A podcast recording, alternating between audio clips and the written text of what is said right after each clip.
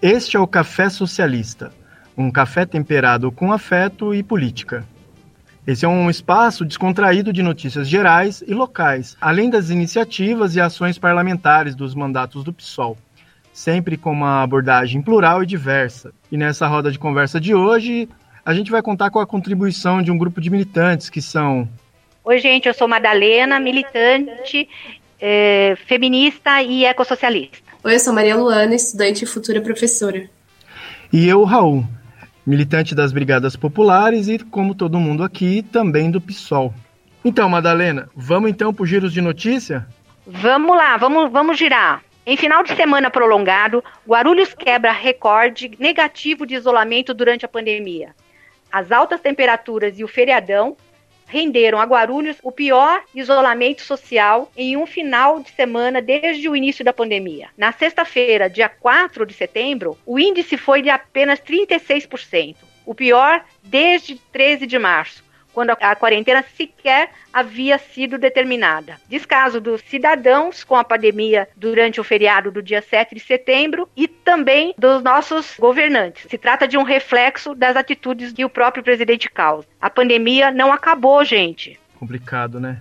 Bom, Guarulhos é a terceira cidade do Alto Tietê em número de áreas de risco. A constatação foi apresentada pelos técnicos do Instituto Geológico, que participaram da elaboração do mapeamento de risco de movimentos de massa e inundações, entregue recentemente pelo governo do estado. Nos dois últimos anos, Guarulhos registrou 555 casos de abuso sexual contra crianças. De acordo com os dados obtidos pela Folha Metropolitana, 31 acusados foram presos, o que representa 5% dos boletins de ocorrência feitos nos anos de 2018 e 2019. A maioria das vítimas tem 8 anos de idade. É maluco isso, é absurdo, né? Nenhuma medida foi tomada pela prefeitura do município para diminuir esses números que inclusive foram pouco divulgados. Gente, nesse caso, né, tem que ser ressaltado que apesar dessa, dessa matéria da Folha Metropolitana, que ah, fala de números, é, em geral, esses casos de abuso sexual contra crianças e adolescentes, eles são pouco notificados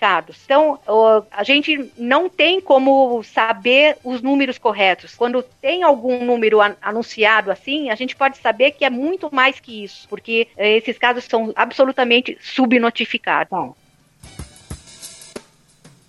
Gente, vou lembrar de uma coisa aqui. A gente tem uma presença especial hoje no nosso programa para a candidata Ruth. Bom, eu queria fazer uma pergunta para ela que eu sei que ela é muito ativa nessa área cultural, que é, esse é o nosso momento agora do Cadê o Prefeito, né? Ruth, você está acompanhando o que está acontecendo na Praça Getúlio Vargas? Ela parece que a GCM vai ocupar um espaço que era para o movimento cultural, está ocupando? Tô acompanhando sim, Raul. Primeiro, Boa tarde para vocês do podcast. É, parabéns por essa iniciativa muito bacana. Estou muito feliz de ter sido convidado para participar aqui, muito honrada. E é isso. Bom, estou acompanhando sim, né? Vocês sabem que eu sou pré-candidata a vereadora aqui na cidade de Guarulhos, pelo PSOL. Mas antes disso, sou uma ativista do movimento cultural aqui da cidade de Guarulhos. Fui presidente da Associação Cultural Rock Guarulhos. Há muito tempo já acompanho as atividades culturais da cidade. O que tem de importante nisso tudo é que a gente está aqui esperando um espaço que era destinado à cultura.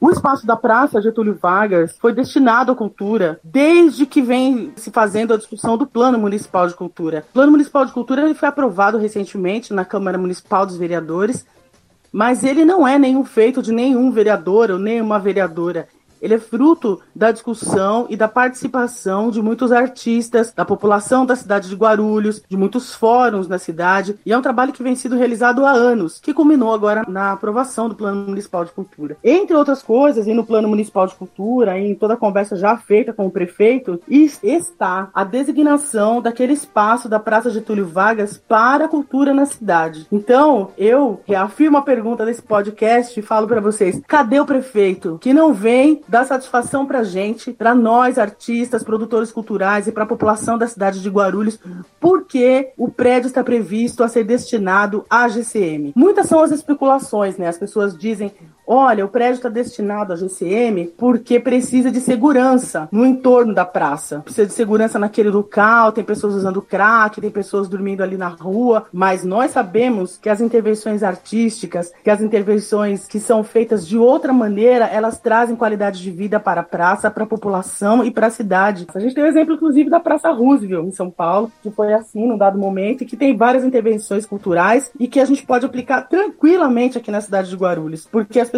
que moram aqui vão para o centro de Guarulhos no final de semana e não tem uma opção cultural gratuita, exceto aquelas que os coletivos ou que as pessoas independentes fazem. Não tem atividades que são recorrentes, atividades que já são, que estão no calendário, que são sempre aqui, projetos culturais que as pessoas já podem sair. Bom, vou lá na praça e vou ver o que está acontecendo nesse final de semana. É isso que está acontecendo lá, queridos amigos e amigas aqui do podcast, pessoas que a gente está conversando, né? Aquele espaço que era destinado à cultura, então, está em vias de ser destinado ao GCM. E eu, eu faço aqui um apelo a todos e todas nós do partido, todos e todas nós aqui que estão ouvindo o podcast, todas as pessoas que pensam uma cidade com mais qualidade de vida que todos nós nos juntemos a esse movimento. Existe uma petição já na internet para que aquele prédio seja destinado para a cultura e para as artes na cidade de Guarulhos. Participe você também do quadro Cadê o Prefeito? Fale conosco sobre o problema da sua região, daquela praça que você viu abandonada, etc. Envie sua mensagem no WhatsApp do PSOL 11 95116 7939. Então, bora de notícia, então, nas notícias federais. Em pronunciamento, Bolsonaro volta a defender a ditadura militar. É impressionante, né? E ninguém pega ele. Momento de assassinatos, torturas, prisões clandestinas e destruição da democracia. O presidente mistura o pior do militarismo com o crime comum, representado pelas milícias.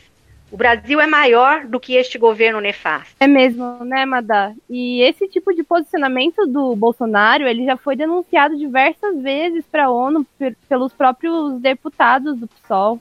E como já foi mencionado nos podcasts anteriores, inclusive, gente, assistam os podcasts anteriores. Mas nada foi feito, tanto que a gente segue na mesma. E o que me assusta mais é que ainda hoje tem gente que insiste em defender esse posicionamento dele, né? Muito irresponsável. Bom, Vamos falar então um pouco sobre a reforma administrativa e ataque ao servidor público. Para a Câmara, projetos para uma reforma administrativa. A líder do PSOL na Câmara, Samia Bonfim, de São Paulo, afirmou que as mudanças previstas abrem caminho para perseguições a funcionários públicos, diminuição da fiscalização da administração pública e, por consequência, aumento da possibilidade de casos de corrupção. Bom lembrar aí, gente, que funcionário público não faz rachadinha, viu? Eduardo Bolsonaro protocolou uma lei que impede as pessoas usarem símbolos ou opiniões sobre o comunismo ou socialismo. É um absurdo, né? Caso isso venha a ser aprovado, o que a gente vai ter que batalhar para que não seja, que não tem cabimento, os professores em sala de aula devem também ser punidos com até nove anos de prisão caso não sigam as normas estabelecidas nessa lei. É impressionante, né? Esse desgoverno não tem limite. É, Madá, é uma coisa que assim a gente fica indignada. E os professores, além de ser pouco valorizados já no Brasil, muitas vezes eles são vistos como criminosos, como, como foi feito né, pelo Eduardo Bolsonaro. É, por simplesmente cometerem o crime de ensinar. É, e principalmente, o que é o maior medo deles, por fazerem os alunos pensarem e refletirem sobre diversas coisas. Afinal, a gente já sabe, né, que a educação do oprimido é o pesadelo do opressor. Tem uma frase que é logo o primeiro parágrafo do, do livro famoso, né, para os comunistas, que é o Manifesto do Partido Comunista, do autor chamado Karl Marx. É assim a frase, gente. Um espectro ronda a Europa, o espectro do comunismo. e me parece que ele continua assombrando a cabeça dos latifundiários, dos capitalistas em geral, né? Vamos para a próxima notícia? Após ataques em atividades virtuais, Bancada do PSOL na Câmara pede investigação ao TSE e à Polícia Federal.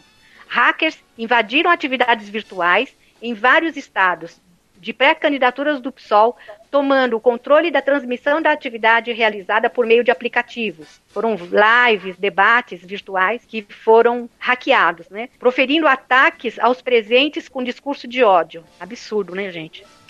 É crime contra o meio ambiente. O Bolsonaro incentiva a ocupação criminosa em terra indígena. Desmate, invasões e garimpos se alastram por terras indígenas perto do rio Xingu. Em 2019, áreas protegidas, é, a Pitereua, não sei se fala assim, mas tudo bem, e a trincheira Bacajá tiveram seus maiores níveis de desmatamento desde suas homologações. É, gente, é nada surpreendente se a gente parar para pensar que a ministra da Mulher da Família e dos Direitos Humanos é uma mulher que faz um documentário sobre o infanticídio indígena que, tipo, existiu há centenas de anos atrás, só para tentar trazer os missionários cristãos para as aldeias. Só para isso. Uh, PSOL pede convocação de Ernesto Araújo para explicar a aliança anti-aborto.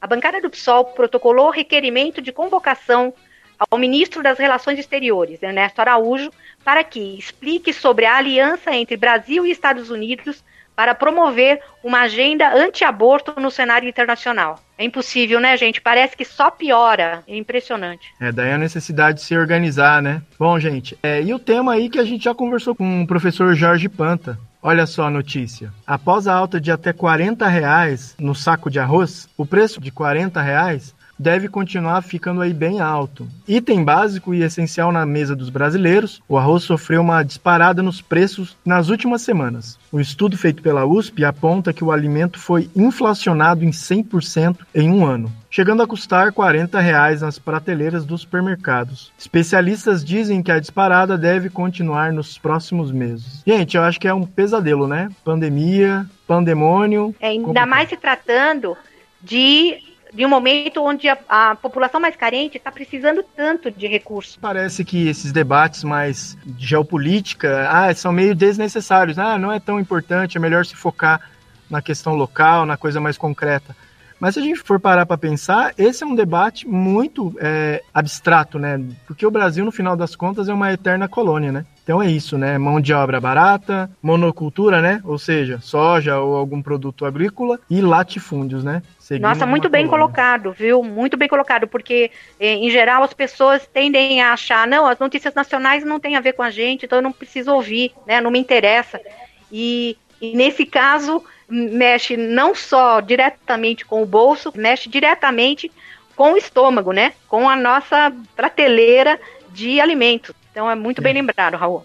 Mas, mas então, só para a gente já colocar aí no nosso fora da caixinha de hoje, né? Pensando fora da caixinha, que para além dessa importância de superar o modelo, então, vou chamar de colonial, né? Colônia e a metrópole, que no caso os países ricos, também esse neoliberalismo maluco, para você ver como que o planejamento, uma sociedade mais planejada, uma economia mais planejada, é importante. Então vamos pensar fora aí do, da cartilha do, do Paulo Guedes e pensar de uma outra forma? Gente, então vamos entrevistar os nossos convidados de hoje. Começando com a Ruth Barbosa, que está com a gente hoje. É, bom dia, boa tarde, boa noite, Ruth. Bom dia, boa tarde, boa noite, Raul. O Raul, o Jorge acabou de entrar também. Vamos dar as boas-vindas para ele.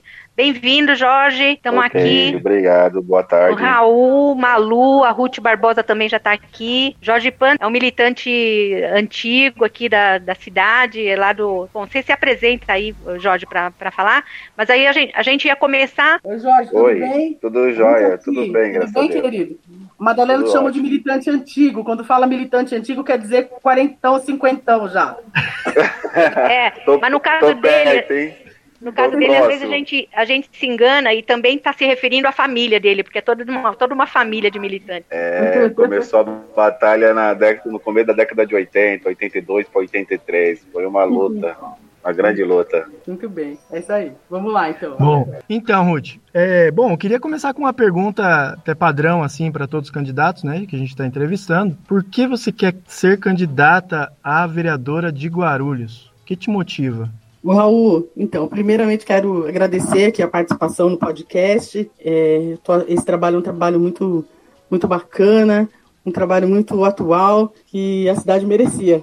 E é muito legal, estou muito, muito contente por essa por esse convite. Por que, que eu quero ser vereadora? Bem, eu sou militante partidária desde 13 anos de idade e eu acredito que a, a política é, se não a mais, mas é uma das mais importantes ferramentas para mudar, para melhorar a qualidade de vida das pessoas. Existem várias, várias coisas que podem ser utilizadas, vários, várias ações que podem ser feitas, mas eu acredito que a política partidária ela tem uma interferência muito forte. E é por isso que eu quero ser vereadora, porque tem muitas coisas que a gente pode intervir, mudar, melhorar, e eu acredito que com todos esses anos à frente de militância partidária, à frente de movimentos sociais e principalmente com o que eu aprendi da minha caminhada, aprendi e aprendo com as pessoas. Eu penso que fazer um mandato participativo de fato, e é isso que me motiva, me faz querer ser vereadora, é realizar o desejo de ter um mandato participativo e representativo na Câmara Municipal de Guarulhos. Muito bem. Deixa eu te perguntar, Ruth, assim, você falou histórico de militância, né? Fala um pouquinho pra gente aqui o que você já atuou na cidade e quais são, assim, os eixos principais de militância que você faz, assim, que acredito que vai estar presente nessa campanha, né? Uhum, uhum. Eu sou pré-candidata a vereadora aqui em Guarulhos pelo PSOL.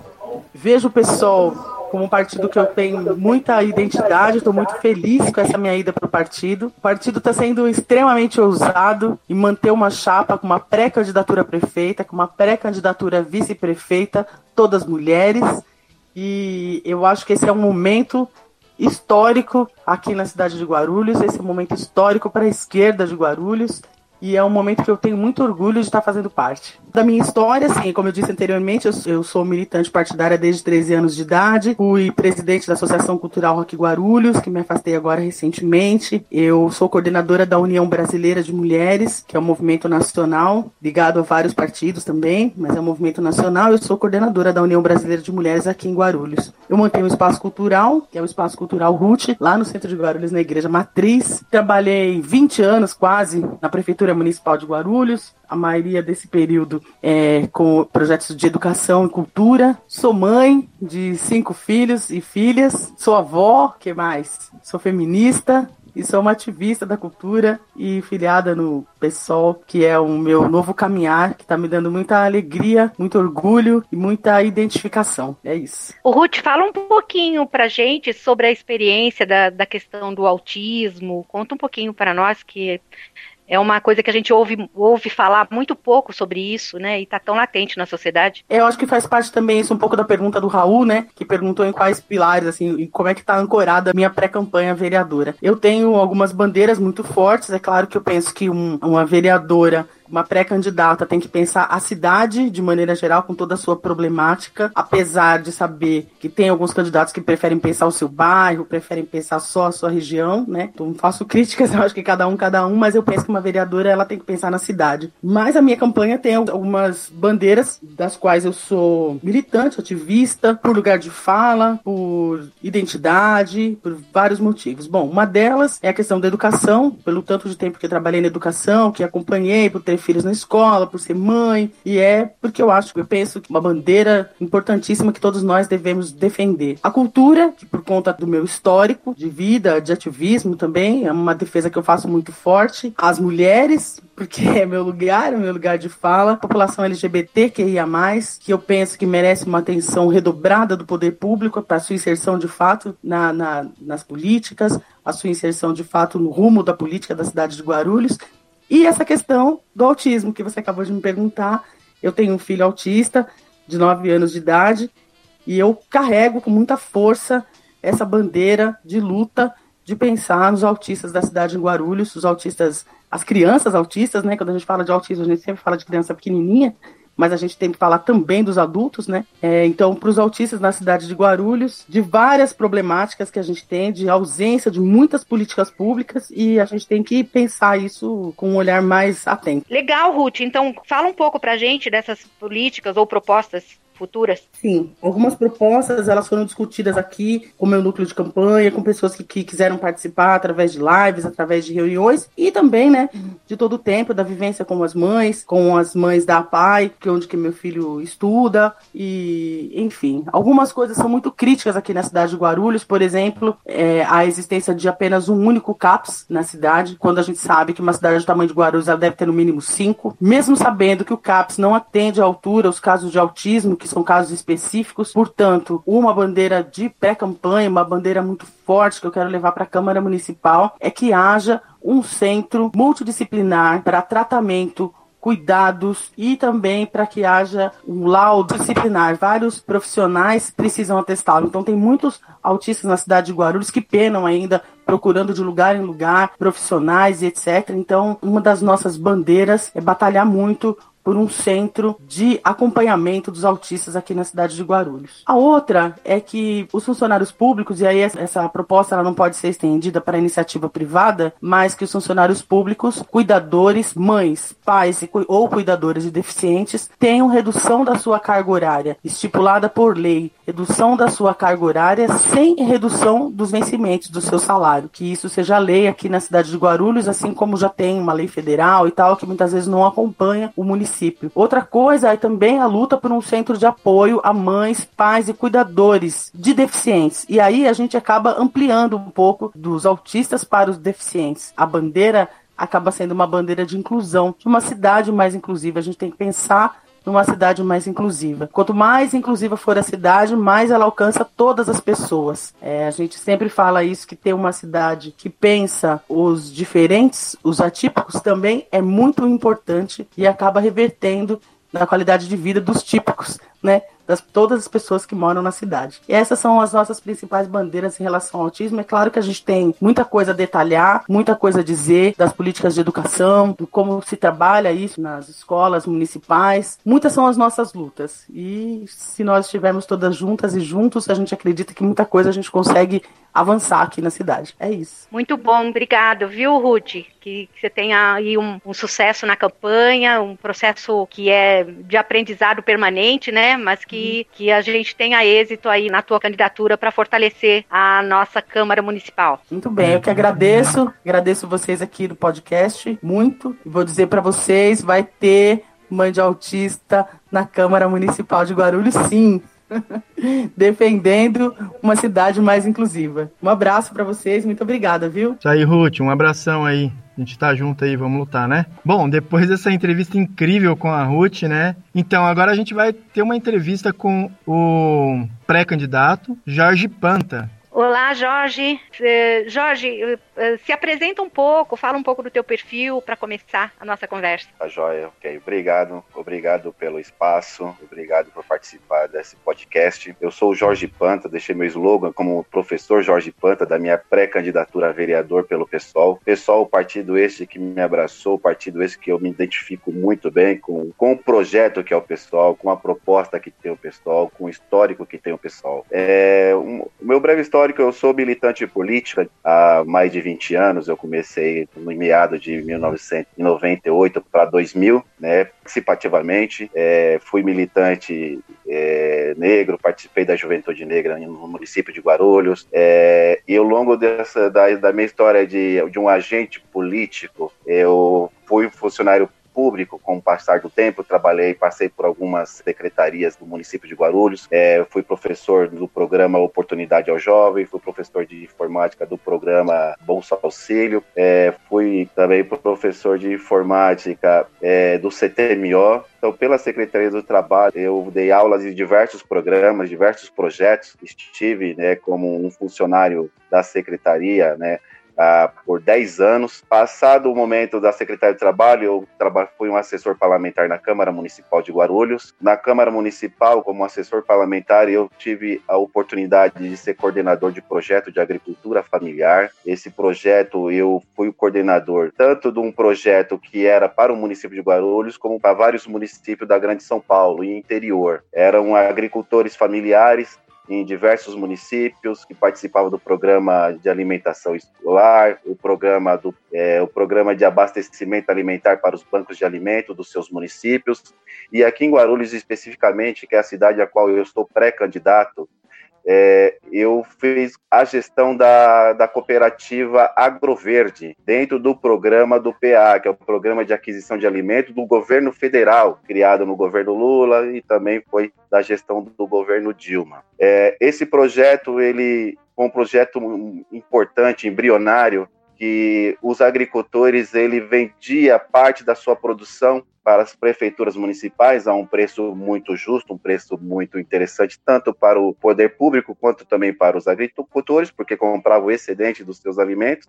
E esse alimento a gente fazia a gestão de chegar até os bancos de alimento do município de Guarulhos. Nós doávamos toneladas e toneladas de alimentos para o banco de alimentos, né? E do banco de alimentos a distribuição era feita para as escolas municipais, é, para as entidades parceiras da prefeitura, o, os restaurantes populares e tudo isso era produzido na nossa cidade e com os agricultores da região do Bom Sucesso, agricultores da região do Pimentas, agricultores aqui próximo da região do, do Cabo Sul, Vila União.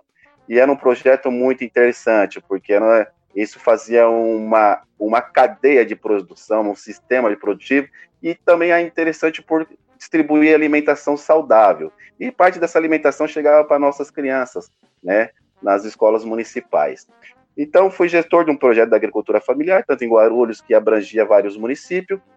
Com isso, eu também fiz uma extensão e participação proativa é, como conselheiro de segurança alimentar no município de Guarulhos, né, do CONSAN, e também participei proativamente do Conselho da Alimentação Escolar, o CAI. Passei por alguns momentos, fiquei lotado no gabinete também da educação, na qual estive mais presente do, do, da, do CAI, né, que era o Conselho de Alimentação Escolar.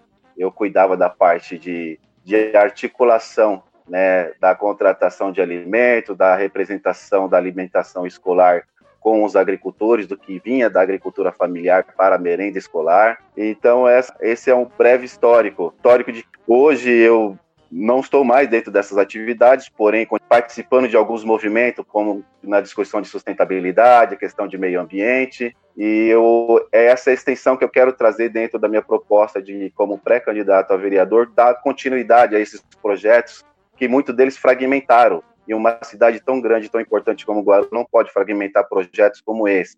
Projeto de uma alimentação escolar saudável, projeto de um abastecimento alimentar dentro do, dos bancos de alimentos, que faz uma distribuição para, é, para as creches, distribuição para, para a, é, restaurante popular, ele não pode morrer, nós temos que continuar. A minha proposta como pré-candidato, dando certo a minha candidatura, a nossa vitória, é continuar esses projetos, acompanhar os pequenos agricultores que estão remanescentes ainda no, no, no extremo da cidade, e também fazer uma extensão com a sustentabilidade, com a questão do meio ambiente. Aproveitando que você está falando dessa questão dos alimentos, o que, que você está achando dessa questão do aumento do arroz, que está repercutindo muito agora no momento? É um momento lamentável com o, com o aumento dos preços né, de, do produto da cesta básica, principalmente falando no arroz, que é um produto essencial da nossa cesta básica.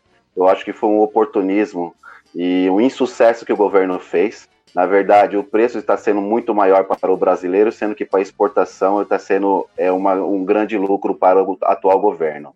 É, o arroz ele não sofreu nenhuma, nenhum problema na produção, no sul, principalmente, produtor de arroz do nosso país. Ele não sofreu nenhum problema na logística, que quer sair do sul, ele, faz, o beneficiamento, o processamento na, na produção e a logística até chegar aos supermercados. Até mesmo o, o, o presidente da Federação dos Supermercados, ele esteve falando que isso daí é um problema não do produtor, não é um problema do supermercado, e sim a taxação de impostos do governo. O arroz, assim como, como a soja, como o açúcar, como o café, ele é vendido como commodity para outros países, né? E, e o oportunismo do governo viu que com a pandemia, muitos países não tiveram, tem crise de abastecimento, então o nosso arroz está sendo exportado.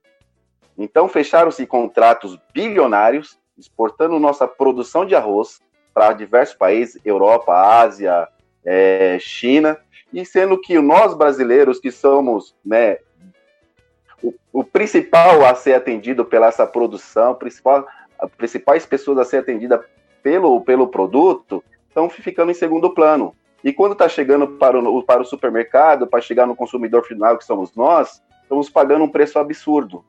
Porque o governo está repassando esse prejuízo, repassando esses valores para o consumidor final. Então, não é problema de produção, não é problema de safra, nós não estamos em anti-safra, nós estamos na safra, a produção continua acelerada, acelerada a produção do arroz, mas só que são os contratos. O governo agora tem que cumprir o contrato. Vendeu o nosso arroz, vendeu toneladas de toneladas de arroz, está em contrato, porém, o que sobrar agora vai para o mercado interno. E quando chega para nós, com certeza vai ser taxado muito mais impostos, com, com imposto lá em cima, os valores lá em cima, e vai criando todo esse clima chato. Tem cidades que agora as pessoas vão comprar, estão comprando arroz, né? Estão comprando arroz além de um preço absurdo, três vezes mais do que estava no começo do ano, e ainda tem o número exato para comprar de arroz. A pessoa não pode tirar mais do que dois pacotes de arroz. Tem mercado que a pessoa vai ter que comprar um pacote de arroz, porque está chegando na ponta, né? Muito mais caro e também com critério de entrega. Então isso é um isso é um desgoverno, isso é um problema grave. Inclusive até os analistas estão falando que vai ser um problema muito difícil do atual governo resolver, até normalizar, estabilizar o preço do, do arroz voltar ao normal. Enquanto isso, nós vamos estar vivendo esse colapso. A nossa cesta básica aumentou e o nosso salário, o salário mínimo do trabalhador diminuiu. Isso é um desgoverno, isso é uma preocupação. Nós temos que atuar, protestar, manifestar e bater de frente para que isso não aconteça, né? Até para que os responsáveis realmente apareçam, mostrem a cara e falem a gente tem que resolver esse problema. Nós erramos. Ô Jorge, é, é, e me parece que essas propostas que você falou aí como candidato, me parece que estão totalmente conectados, né? Parece, me, me parece, vê, vê se eu estou errado. Parece que ela contribui na, na construção da soberania alimentar, né? Porque daí, tanto o município como o governo federal também, quando ele começa a intervir de uma forma mais forte na economia familiar, em comprar parte da produção, né, de uma forma mais planificada, é, parece que ele ajuda a conter essas crises malucas aí do capitalismo, é isso mesmo? Com certeza.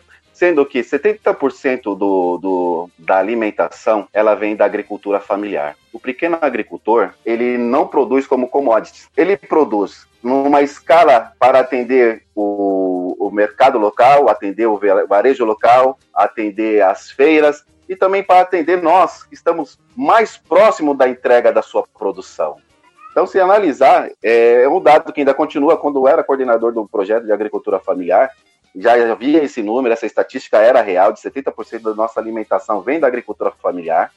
Então, o governo ele tem que ser um parceiro do pequeno agricultor. Ele tem que dar incentivo, ele, ele tem que criar políticas, políticas sustentáveis, tem que criar políticas guarda-chuva que possa está ampliando, ampliando é, a produção, levando extensionista, levando pessoas para ser capacitadas, levando é, engenheiros agrônomos para dar treinamento, mostrando a novas, a novas modalidades, a novas tecnologias que possa apoiar a produção.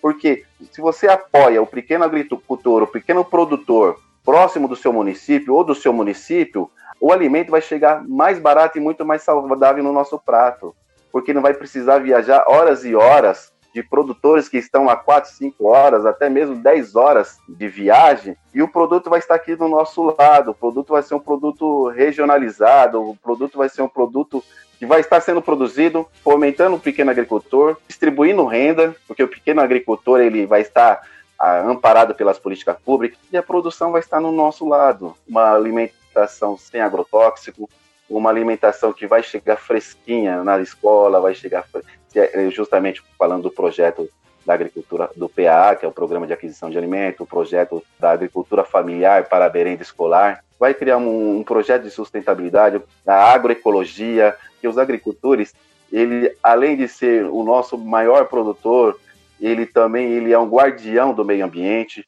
porque o agricultor ele preserva o meio ambiente, ele precisa do meio ambiente, ele não devasta, ele usa a natureza para a produção de alimentos, o solo, a água, o, a, a floresta. Isso é muito importante para nós trabalharmos a ideia da agricultura familiar, trabalhar a ideia da, da horta caseira, quem tem um espaço na sua casa, aprender a cultivar em vaso, aprender a cultivar em telhas, aprender a cultivar em garrafa PET.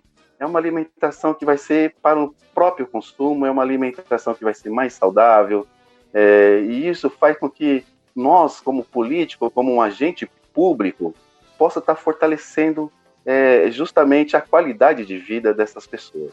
Poxa, Jorge, é, essa questão da alimentação saudável, da, da questão dos agrotóxicos, né, da agricultura familiar, é fundamental, inclusive para a gente gastar menos com saúde, né? Para o povo não pagar tanto com a sua própria saúde, né? O quanto a nossa população adoece por conta de, de, desse desenho mal feito da, de como chega a, a comida à mesa, né? Então, muito legal essa pauta, que bom que, que você vai abordar isso na tua campanha. É fundamental abrir, abrir a cabeça das, das pessoas para essa questão, né? Que é tão esquecida aí por conta dos comerciais e tal, as pessoas vão sendo engolidas pela lógica do mercado, dos supermercados, e a gente esquece de ver a qualidade da alimentação sem agrotóxicos. Com certeza. Muito obrigado, um abração e vá acompanhando os nossos podcasts e boa para a campanha, vamos, vamos para a luta, toda a força aí para você, viu? Você viu, Madá, que incrível esse debate, hein? Contribui pra caramba, inclusive contribui com esse debate atual da notícia aí, da questão do arroz e etc, né? Você vê como que a gente sempre tem muitos militantes é, extremamente preparados a enfrentar os problemas da realidade brasileira, né? É, é, muito rico mesmo, né? É, eu acho que é importante colocar que a gente está gravando todos, cada um nas suas casas, né? É uma, uma experiência nova para todos. E esses companheiros pré-candidatos se dispõem a entrar com a, com a cara e a coragem, né? Sem estar tá habituados com essa ferramenta também. Então, é, e acabam abordando, nos, nos premiando, né? E premiando nossos ouvintes com, com temas tão interessantes, com abordagens tão, tão interessantes. Tanto a, a questão do autismo e outras coisas que a Ruth falou, como essa questão da, da alimentação saudável, da agricultura urbana que, que o Panta vem incorporar no debate. Muito bom, né? Então, eu queria aproveitar que nós estamos falando da, de pré-campanha para falar um pouco das lives que vão acontecer da candidatura da Simone Carleto. Então, semana que vem vai haver, na terça-feira, dia 15, o debate, a live sobre saúde pública. Nós vamos ter um, um grande especialista em saúde pública, Dr. Marco Ackerman. Ele é da Organização Pan-Americana de Saúde e, e, é um consultor que ajuda muito, ajudou muito a, a gente aqui na cidade de Guarulhos já, inclusive na formulação da política Municipal de Promoção da Saúde. E vamos estar também com a Ana Paula, que é militante do PSOL e enfermeira na rede da saúde em São Paulo. Depois nós vamos ter na quinta-feira, no dia 17, um debate, uma live, né, sobre sustentabilidade. E na outra quinta, no dia 24, será a vez de discutir acessibilidade e mobilidade, tá? Então vamos ficar atento, toda terça e quinta tem live da nossa pré-candidatura Simone Carleto para prefeita. Bom, gente, a gente vai chegando no fim aí de mais um episódio. Tudo que a gente falou hoje vai estar tá aí na descrição, né? A indicação dos links para as lives que, por exemplo, a Madá falou e entre outras indicações. Confiram aí, pessoal. E a pergunta permanece: quem mandou matar a Marielle? Esse foi o podcast do PSOL Guarulhos, um espaço descontraído de notícias gerais e locais além das iniciativas e ações parlamentares dos mandatos do PSOL, sempre com uma abordagem plural e diversa. Contamos com a audiência de vocês e, inclusive, eh, podem dar sugestões para os próximos. Abração e até a próxima. Até mais, pessoal. Até a próxima. Até a próxima, gente. Tchau, gente. Até mais.